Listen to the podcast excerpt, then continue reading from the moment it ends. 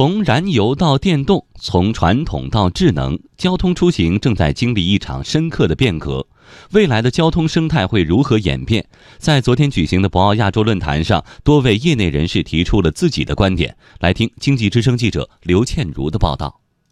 在汽车智能化、网联化以及自动驾驶等技术的不断进步中，未来的交通生活充满了无限可能。很多人会问，未来的交通会是个什么模样呢？这个问题的答案，我在博鳌亚洲论坛上找到了。在以未来的交通作为主题的分论坛上，威马汽车技术有限公司创始人沈辉说：“未来交通的核心是服务，未来的交通就是出行及服务。将来呢，我认为汽车不是简单一个汽车，而是说是个移动空间。这个移动空间强调的是连接、体验、效率，还有跟人交流。高铁正在提速，自动驾驶研发顺利，新能源汽车更是走进了千家万户。如今，交通的快捷和便利正在以超越想象的速度改善着我们的生活。”如果说未来的交通将给你我的生活写下美好的故事，那么书写美好的画笔又是什么呢？中国中车集团有限公司董事长刘化龙反复提到了一个词：技术。我们也把技术啊作为一个先驱，我们始终本着呢创新驱动发展，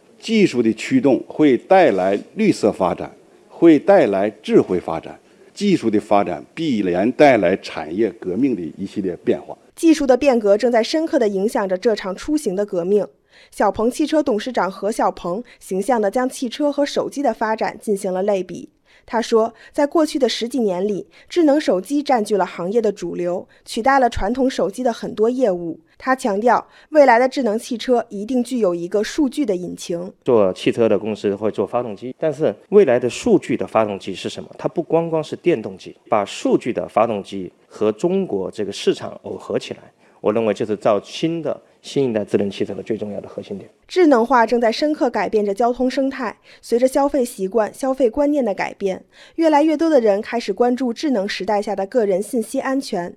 沈辉对此并不担心，他说，在智能网联安全标准化的问题上，我国已经走在了世界的前端。联网以后，甚至后面还有隐私的问题。那但是呢，我个人认为，我们做这个网联汽车并没有问题。我们中国最快的倒走得很前面，发改委、工信部已经牵头搞了智能网联的安全标准。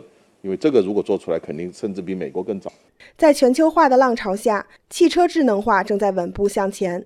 未来智能化的着力点在哪里呢？何小鹏说：“中国企业应该从底层科技入手，实现制造到运营的结合，做好数据嵌入和品质制造。为了一个自动驾驶汽车重新设置全新的数据的引擎。第二个事情，如何把品质的制造做好？中国实际上在自动驾驶汽车也好，智能汽车也好，实际上做集成的多，真正做底层开发的很少。从底层的科研角度来入手，才有可能将来做出中国式的差异化。”